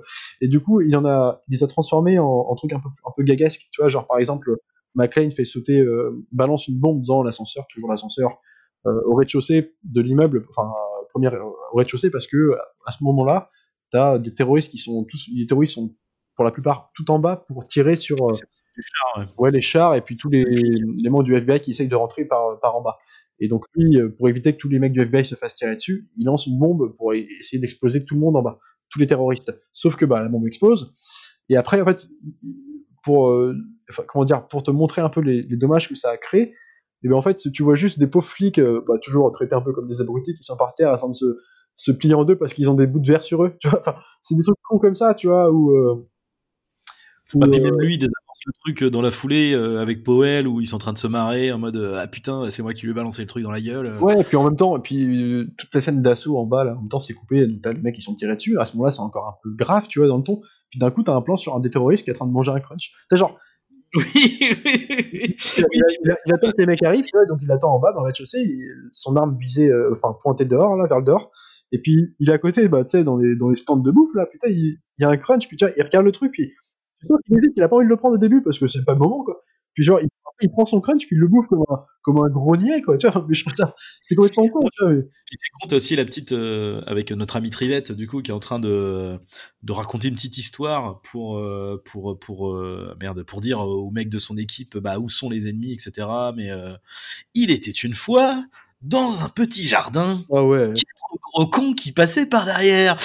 C'est parti avec leur caravane. Non mais c'était une tuerie. Et puis attends, bah justement, ouais, on n'a pas, on n'a pas parlé d'un des personnages clés du film aussi. Argyle, le chauffeur de, de taxi qui vient récupérer euh, McLean au début du film. Alors lui, en gros, ce qui est bien, c'est qu'il pourrait être juste un mec mis de côté. Mais tu vois, c'est juste, en gros, c'est le mec qui vient chercher McLean à l'aéroport, qui est un, qui est un mec vanneur, tu vois, qui, qui explique quand même le taxi le plus sympa du monde hein, parce qu'il attend longtemps quand même. Il attend longtemps, puis bon, peu importe. C'est un personnage qui est comique, tu vois, genre qui, qui, qui est appelé comme ça. C'est le mec qui lui, lui explique qu'il a, il a jamais l'habitude de faire le chauffeur. Puis McLean est un peu taiseux au début du film, tu vois. Euh, bon, c'est pas forcément le client le plus facile. Et puis en fait, justement, au bout d'un moment, McLean commence à lui dire qu'il a un problème avec sa femme, que gros, il va au Nakatomi, mais qu'il est pas sûr de ce que, de, bah, comment ça va se terminer, quoi. S'il va passer la nuit avec sa femme ou s'il va devoir rentrer, s'il y a encore une embrouille et tout ça. Et puis lui, euh, euh, il lui dit écoute, euh, je vais te déposer ici, donc euh, tu t'installes et tout. Tu m'appelles sur mon téléphone du taxi là. tu me dis comment ça s'est passé. S'il y a un problème, moi je te, récupère et puis je te trouve un hôtel pour passer la nuit.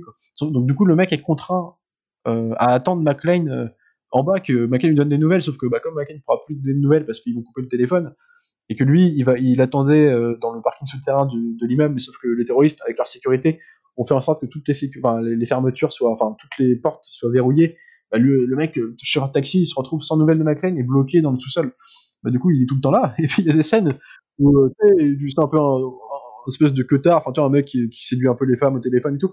Puis il y a des scènes où dès que l'action commence à se dérouler et que McLean balance le cadavre du terroriste sur le, le véhicule d'Al Powell, bah, tu vois, t'as Al Powell qui, par réflexe, va se mettre à reculer. Euh, genre il recule et tout avec le cadavre sur le pare-brise, il sait pas où il va, et puis il y a des explosions parce que à ce moment-là les terroristes ont compris puis tirent sur sa tirent sur la bagnole de flic, et puis t'as un plan sur Argyle qui est dans sa, dans sa bagnole, euh, train d'écouter de la musique avec une coupe de champagne, et puis derrière lui, au pare-brise, de, derrière lui, tu vois euh, la voiture d'Al Powell qui explose de partout avec des tirs et tout. Puis lui, il est en train de danser dans sa bagnole, mais ça, c'est des trucs complètement cons, ouais. Ça, ça me fait taper des barres à chaque fois. Ouais, t'as la même chose aussi quand justement, euh, merde, du, du, ça a commencé à pétarader et tout, et puis euh, ouais, Bruce Willis il dit euh, putain, euh, j'espère qu'Argyle là t'es déjà en train de, t'es déjà sur le téléphone en train d'appeler des renforts et tout, puis le mec en train de picoler dans la bagnole. Ouais, et puis il dit ouais, mon patron, bah, il me croit encore à Las Vegas et tout. Tu vois. ouais, mais des trucs comme ça, c'est ouf, c'est ouf. Non, puis même, il faut parler aussi une petite anecdote aussi sur le, le, personnage de Alan Rickman qui était un acteur un peu shakespearien, un, un anglais, bah du coup acteur anglais, euh, pour ceux qui ne le connaîtraient pas, évidemment, à grand public, c'est le professeur Rogue, évidemment. C'est des acteurs britanniques qui ont fait beaucoup de trucs, genre euh, Love Actually, des trucs comme ça, un peu romantiques, ou même des films un peu dans le temps, euh, un peu de la, enfin, je, les époques un peu, tu sais, ouais, KPEP, enfin, des trucs un peu comme ça. C'est un mec qui a fait beaucoup de trucs comme ça, même un acteur de théâtre, et il a été pris pour faire un personnage de, de Gruber, sauf que lui, c'est un, un, anglais avec un accent au couteau, quoi. Et on lui demande de jouer en allemand. Et du coup, apparemment, c'était une galère sur le tournage parce que le mec devait refaire ses scènes. C'était, il, il avait un accent très prononcé qui ne s'entend pas trop, je trouve. On en parlait juste avant à la voyure. C'est pas flagrant. Mais en plus, tu vois, lui qui a une voix très rauque, euh, vraiment une voix très grave. Euh, c'était euh, apparemment, lui l'a expliqué plus tard en interview, comme quoi c'était vraiment très compliqué, mais mais bon, au final, moi je trouve que c'est un, des, enfin moi je trouve, je trouve que c'est un des meilleurs méchants de l'histoire du cinéma. Moi je trouve que j'adore ce mec. Je, je, trouve un charisme incroyable les jeux de regard. Puis il faut voir la scène où, euh, où euh, justement il fait monter tous les otages sur le toit à la fin. Euh, son plan de faire exploser le toit arrive à exécution, ça va bientôt se passer, puis il va en profiter lui pour se barrer avec l'argent dans une voiture de, de comment dire, dans une voiture d'hôpital, enfin tu sais une camionnette voilà. Il, bref, peu importe. Il va, il va faire monter les, otages sur le toit. Et puis, euh, donc, il a gagné à ce moment-là. Il a l'argent et tout ça. Puis, euh, donc, il revient dans la salle où il y a tous les otages. Et puis, euh, il commence à remplir les sacs. Et puis, il dit, dit, il dit aux otages de monter sur le toit. Puis, il dit en même temps à, à Oli Gennaro, là, à, donc à Oli McLean, il lui dit, bon bah vous pouvez rassembler tous vos salariés, euh, Madame Madame Gennaro montez sur le toit. Et puis au même moment, quand il dit ça, t'as la télé qui tourne en fond dans son, bureau, puis en fait dans qu'est-ce qui se passe à la télé? Bah t'as la petite fille de McLean qui est interviewée par l'autre connard de l'autre connard de qui bousille tout encore et qui, euh, dit euh, maman maman et papa me manquent. Et puis lui il entend ça, puis en même temps il regarde Oli Gennaro, puis il la voit il la voit hyper intéressée par la télé, il comprend qu'il y a un problème, puis là il est dans le bureau de, de Oli à ce moment-là. Puis là, il soulève euh, bah, la photo, euh, la photo qui était. avec en fait, tu as la photo des enfants déjà de base. Ouais. en plus, tu as une photo effectivement qui est, qui est, cachée où là, tu as tout le monde. Quoi. Et tu as Bruce Willis, et à ce moment-là, il l'a il a déjà rencontré dans sa confrontation. Et là, il comprend, puis là, il la prend en otage et tout. Puis ah, c'est tellement une. McLean. Ah ouais, et puis il, il la prend, enfin, puis après, justement, le, le, final, puis euh, la confrontation finale, quoi, avec McLean et, ah. et Cooper, mais c'est. Puis en plus, en plus il, sert du décor encore une fois, tu vois le coup de Noël et tout, ça revient sur je sais pas, je te laisse en parler mais euh, bah, en fait, oui, oui, le, le bah, dans le décorum, dans tout, dans les accessoires, dans enfin le mec qui se. Euh, déjà, y a, on arrive à la fin du. De toute façon, c'est à la fin du film, et, et euh, donc là, tu as ce qu'on disait avec le côté euh, euh McLean qui a été mais, maltraité dans tous les sens, il n'en peut plus. Là, il a même plus de Marcel, ses pieds sont en sang parce qu'il a dû marcher sur du verre pilé. Euh, il, est toujours pieds nus. Il a, il a, il a, il lui reste deux balles dans son flingue, sa mitraillette elle est vide et il reste deux mecs à buter. Du coup, il reste bah euh, donc euh, merde Gruber et puis un autre homme de main euh, qui ont en plus en otage sa femme quoi. Et euh, et bon, bah, enfin, après, je, cette scène est tellement mythique. Est-ce qu'il est faut la décrire? Je, je suis pas sûr. Non, mais, euh, mais bon, voilà. Juste dans, dans, bah, on va pas parler de ce qu'il fait exactement dans la scène, mais dans les dialogues, quand, quand, parce que l'autre a pas arrêté, Grober a pas arrêté de passer son temps à foutre de sa gueule à, à McLean en le traitant de cowboy, enfin, en gros, de, de l'image du, du, de l'héros américain, euh, voilà, comme on en voyait dans tous les films, tu sais, les trucs de. Et là, il lui dit, euh, ah, donc là, la scène, c'est que lui, euh, il a euh, Oli avec lui parce qu'il l'a pris en otage parce qu'il sait que c'est, il a découvert que c'était la femme de McLean. Sauf que McLean débarque armé, armé euh, en face de Gruber qui est en train de remplir les sacs de billets avant de partir avec Oli à côté. Puis euh, Gruber le voit à temps, donc il prend Oli sous son aile avec en la menaçant du, de son arme. Et puis il dit à McLean, il lui dit un truc, il lui dit euh, je sais que les Américains sont, sont incroyables, mais cette fois-ci, euh, John Wayne ne s'évadera pas dans le soleil couchant avec Grace Kelly. L'autre, tu fais, c'est Gary Cooper, connard. C'est assez plaisanté. Oh, qu'est-ce que vous m'avez dit tout à l'heure? Yippee pauvre con. Et là, ils commencent tous à partir en fou rire parce que ils se remémorent le truc, tu vois. Et puis, donc McLean, il commence à être mort de rire. Puis t'as Gruber qui le voit faire, puis qui commence à un peu lever son arme, tu sais, qui commence à rigoler avec lui. Puis t'as l'homme de main commence à se marrer parce que c'est vrai que c'est con, ils, ils, ont pas arrêté de s'en foutre plein la gueule depuis tout, depuis une heure de truc là. Et puis, euh, sauf que l'autre il rigole, mais en même temps il met ses mains dans le dos, il prend, bah il avait plus de balles dans son flingue, mais il prend. Euh, il avait deux balles quoi. Il, avait deux balles, puis il prend le flingue qui est bah le, le flingue, euh, il avait caché un flingue dans son dos, caché avec un scotch. Scotch de... idée que, qui sera reprise dans Die 3 d'ailleurs. Enfin peu importe, il prend cette arme là et puis en fait il surprend tout le monde, il la sort par surprise puis il tire donc sur l'homme de main, une balle dans la tête qui le, le bute d'un coup. Et puis sur Gruber, il le, tire, bah, donc, le, le loupe, si tu veux, il le tire dessus, mais pas assez pour le tuer tout de suite. Et puis Gruber, il va, il va, du coup, il va trébucher en arrière, il va passer par la vitre. Donc il est suspendu au 30e étage, tu sais, avec euh, accroché à la montre de sa femme. Et, euh, et, euh, donc de là, il se passe un truc, c'est que bah, il est accroché à la montre de sa femme. Alors lui, McLean vient prendre la montre. Et la montre, qui est un peu, comment dire, ce qui est marrant, c'est qu'il y a une imagerie aussi avec la montre. C'est que la montre, c'est un, c'est le cadeau eu à l'entreprise. C'est un truc. Ouais, voilà. Donc ça, ça, représente un peu encore le, le, dernier recours. Le mec est accroché à ça, donc c'est un peu le dernier recours un peu au capitalisme, à l'argent. Et il y, a aussi euh, pour le, pour eux en fait, parce que le truc c'est que quelque part c'était un peu le, euh, il me semble c'était une histoire de genre c'était son cadeau d'arriver dans l'entreprise et ouais. c'est aussi en fait ce qui les a euh, ce qui les a séparés en fait McLean et, et elle et, et, du coup donc effectivement t'as lui qui s'y accroche et du coup bah maintenant t'as McLean qui qui essaye de détacher cette montre pour pour pour le faire dégager quoi.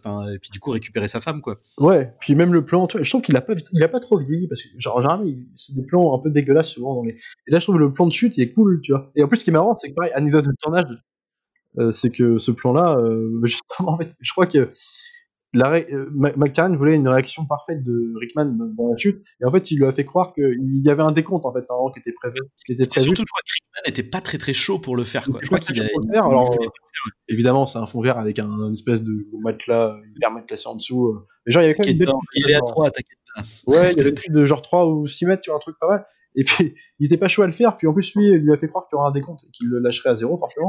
Donc, il l'a lâché beaucoup plus tôt. Et l'autre était complètement, euh, apparemment, et du coup, la, la vidéo, enfin, le truc qu'on voit, c'est qu'il y a une réaction qui est, euh, qui, qui est complètement surprise, quoi. Genre, qu'est-ce qui se passe? Et du coup, le mec, il a vraiment pris, quoi. Et, euh, il, il a capté ça, quoi. Et c'était marrant. Et je crois qu'il était, il était vénère, je crois, en plus, après. Pas, ouais, il a, ouais, il a flippé, quoi. Il, le mec, il- on lui fait, une- on lui fait faire une, une chute de 6 mètres alors qu'il a fait le rôle d'un mec un peu propre sur lui, tu sais, tout le long du film, tu vois. Mais, mais c'est marrant, puis, euh, puis cet acteur-là, bah après, c'est des méchants qui sont un peu rentrés dans la pop culture, tu vois. Quand les gens pensent à Die Hard, ils pensent beaucoup à Hans Gruber.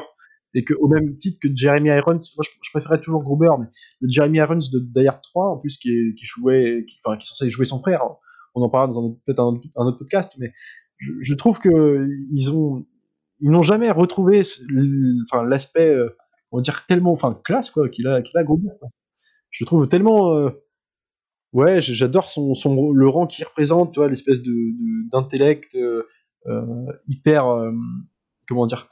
Et puis très classieux, quoi. Très, ouais très classieux très son jeu de regard tu sais sur le, côté il faut voir la scène au début quand il rentre quand au début il va voir les otages et puis euh, il cherche à voir à parler à Takagi et qui se balade Ouais. entre tous les otages et puis qui fait il commence à énumérer tout, tout l'historique de Takagi puis en regardant tout le monde et que ah c'est c'est avec ses jeux de regard un peu sur le côté comme ça c'est tellement stylé quoi ah ouais.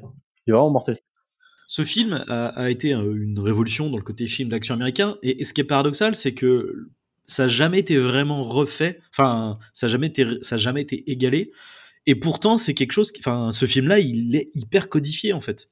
Mais mais ça a jamais, euh, ça a jamais repris, tu vois derrière. Enfin, si. Après, Hard 3 fonctionne aussi, mais même si. alors moi je, considère considère je trouve pas pas autant- parce que ça a inventé un genre euh, enfin je veux dire après t'as eu enfin t'as eu pléthore de films. Genre moi je pense à des, des pièges en haute mer avec euh, Tommy Lee Jones. Enfin c'est Hard dans un bateau. Et t'as eu plein de propositions comme ça en fait. Même t'avais le piège à grande vitesse. T'as eu plein de trucs comme mais jusqu'à récemment je veux dire le truc de enfin on peut dire ce qu'on veut le truc de The Rock euh, Skyscraper c'est enfin, c'est le même postulat quoi. Quel chef-d'œuvre. mais euh, voilà, enfin, ouais, enfin, excuse-moi, mais moi, c'est ce que tu sors de Skyscraper, tu, tu, tu penses à Skyscraper, et, tu, penses à Gruber, tu penses à, ben, c'est pas possible. Mais t'en as eu plein, mais de, la même façon, je veux dire, t'as eu un Vandame qui était, on en, on parlé, qui était dans une, patinoire, enfin, t'as eu plein de trucs, c'est un sous-genre, en fait.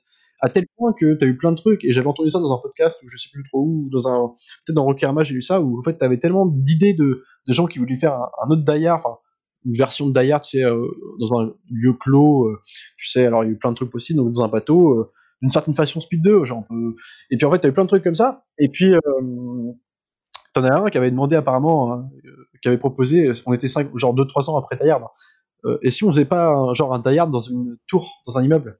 Vois, parce que il y a eu plein de trucs comme ça, vois, mais genre, ça a été un. Mais enfin, des euh, des, bah, même, toi, les.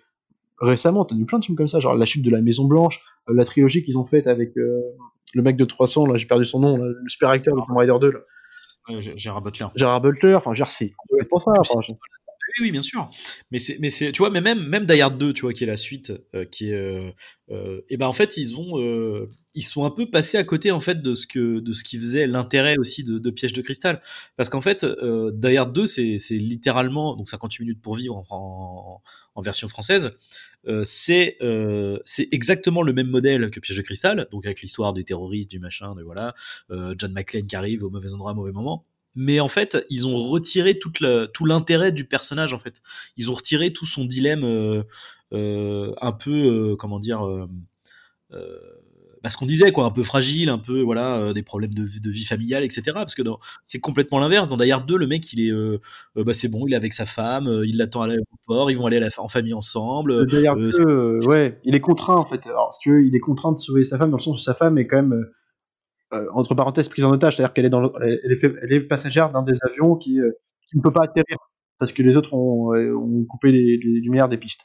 Mais euh, le 2, le problème du 2, c'est que c'est une décalque de la formule continue du premier dans le sens où, mais dans les codes jusqu'à la fin, c'est-à-dire qu'à la, sans le sous-texte, tu vois, c'est ça que je veux dire, c'est sans le sous-texte et sans le sans l'intérêt du personnage en fait. Là pour le coup, quasiment euh, là à ce moment-là, euh, McClane, il devient quasiment un actionneur pour le coup. Ouais, et puis en plus, euh, il y a des scènes, en plus c'est Rémi Arlin, Arlin qui fait le 2, donc il y a des scènes où carrément la John Woo, moi je me rappelle de- d'une scène qui se passe euh, dans un escalateur, un escalator, pardon, où le mec, il y a une scène d'action où lui, des roulades, il fait des roulades au ralenti, tu sais.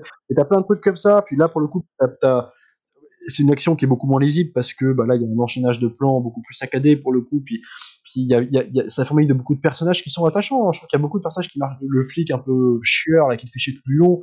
T'as plein de trucs comme ça, mais sauf que ça reprend la formule, c'est la décalque. Genre, tu sens que la, passer par la bouche d'aération euh, pour euh, gagner du temps dans l'aéroport, tu sens que c'est genre, il faut aller dans la bouche d'aération parce que dans Die Hard, il y avait ça, quoi. Puis bon, en plus, quand il est dans la bouche d'aération, il te fait une réplique de, il y en a qui ont tête d'un marron, alors que moi, euh, putain, moi je suis toujours dans ma foutue cage d'ascenseur. T'as plein de trucs comme ça. Et puis en plus, jusqu'à au plan final, quand il tue le méchant, ça se termine sur Let It Snow quand même, de Frank Sinatra qui revient avec les flocons de neige qui ne sont plus les, entre guillemets, les flocons de billets comme on pouvait voir dans le premier Die Hard. C'est exactement l'imagerie près, quoi. Et à la différence que, en plus, alors à l'imagerie près, mais en même temps, t'as moins ce, cette, ce réfé- enfin, comment dire, le côté Noël transparaît moins, tu vois. Oui, oui. Euh, c'est vachement moins évident, quoi. C'est vraiment juste, bon, bah oui, il y a un sapin, d'accord, mais t'as pas tout ce délire de, vas-y, on va mettre de la, des lumières rouges, jaunes, etc., tout le temps, euh, avec un peu de vert et tout. dans le visuel déjà, puis en plus ils ne se servent pas de Noël comme élément de scénaristique, comme dans le premier. Ça sert Noël euh, dans tous les gars qu'on a pu citer, mais même dans l'ambiance générale, c'est ça. Le seul, le seul intérêt de Noël, c'est dans le scénario, parce que vu que du coup c'est une- c'est un aéroport qui est pris en otage, forcément ça fait que bah forcément le jour de Noël, c'est là où le, euh, je trouve pas le mot, le, le, le- le- euh, il y a le plus de circulation au niveau de l'aviation quoi en fait, donc euh, plus de monde Le, potentiellement. le réseau, le réseau est, est surblindé, mais, mais tu vois, il faudrait, il faudrait attendre d'ailleurs 3 et que McLaren revient pour qu'il fasse euh, bah, pour renouveler. renouveler le truc. Puis là, il te, il, il t'agrandit le terrain de jeu. Euh, je veux dire, on n'est plus dans un huis clos, puis, puis il te fait un truc différent. Enfin, je veux dire, il- C'est l'inverse quoi. C'est effectivement, on en avait déjà parlé, Ouais, enfin, pas ouais, que nous d'ailleurs. C'est- C'est c'est- c'est l'antithèse de, de, de Die Hard 1 en fait. euh. c'est l'antithèse et puis euh, puis tu vois c'est carrément un buddy euh, genre, t'as- puis bon journée. l'antithèse il garde quand même le- McLean c'est McLean et McLean quoi moi je trouve que tu vois ce que je veux dire? Puis on garde ce truc euh, les- le, le- le plan machiavélique des méchants qui est là qui est poussé à l'extrême euh, en plus ils font un rapport de, de étroit parce que en gros le, le méchant du 3 c'est le frère du 1 qui cherche à se venger de McLean parce que McLean a tué donc Gruber- Hans Gruber à la fin du 1 mais en même temps, il fait ça pour faire diversion parce qu'en fait, tout ce qu'il veut, c'est de la thune parce qu'il est comme son frère. T'as beaucoup de trucs un peu qui reviennent un peu comme dans le 1, mais euh, dans un autre La décor, fragilité dans une autre approche.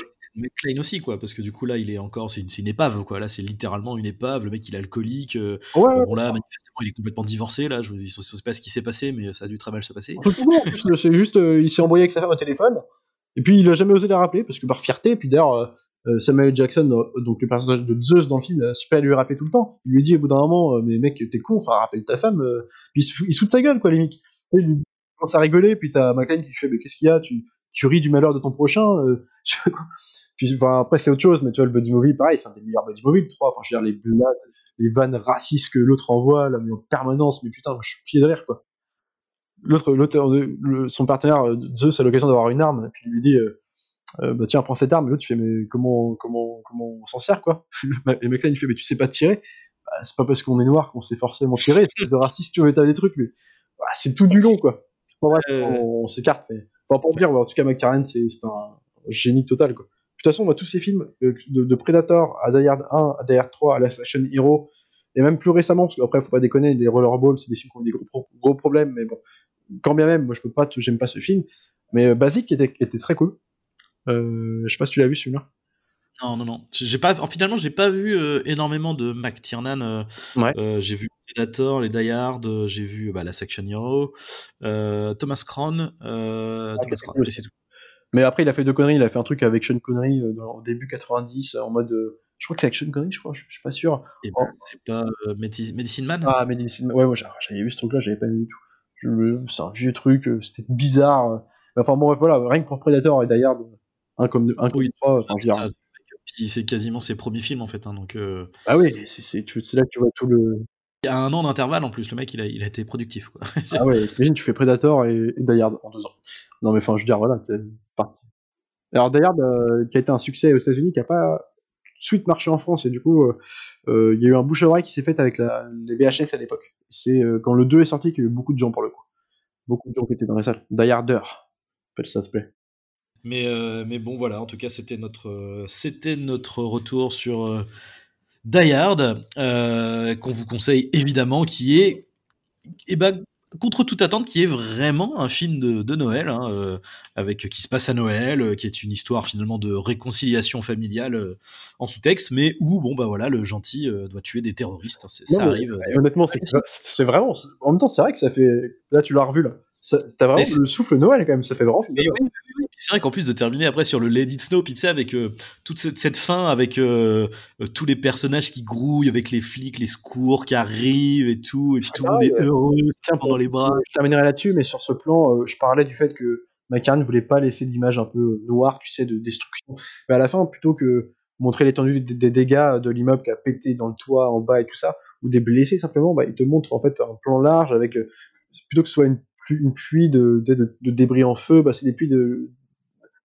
Les billets ou simplement les documents un peu des administratifs euh, tu vois, qui, qui, volent dans l'air un peu comme des flocons. Et toi, ça donne une imagerie un peu plus euh, poétique au truc, quoi. Et alors, comme tu dis, sur, sur du Let It Snow et tout ça, tu vois, c'est. Voilà. Bon, bah, c'est. C'est un bon. Ah, c'est d'ailleurs. C'est d'ailleurs. non, mais c'est. Voilà, chef-d'œuvre. Chef-d'œuvre. Nous ne manquerons pas de super. Euh, du coup, bon bah c'est fini pour euh, cette année. Euh, on se retrouve du coup l'année prochaine. et puis bah du coup on verra, on verra à ce moment-là pour pour le prochain film. sur ce, bah du coup je souhaite à tout le monde un, une belle année, une belle fête de fin d'année, joyeux Noël à tous. Et on se retrouve du coup l'année prochaine. Salut Arnaud. Salut. How I'll hate going out in the storm. But if you'll really hold me tight, all the way home I'll be warm. The fire is slowly dying, and my dear, we're still goodbye.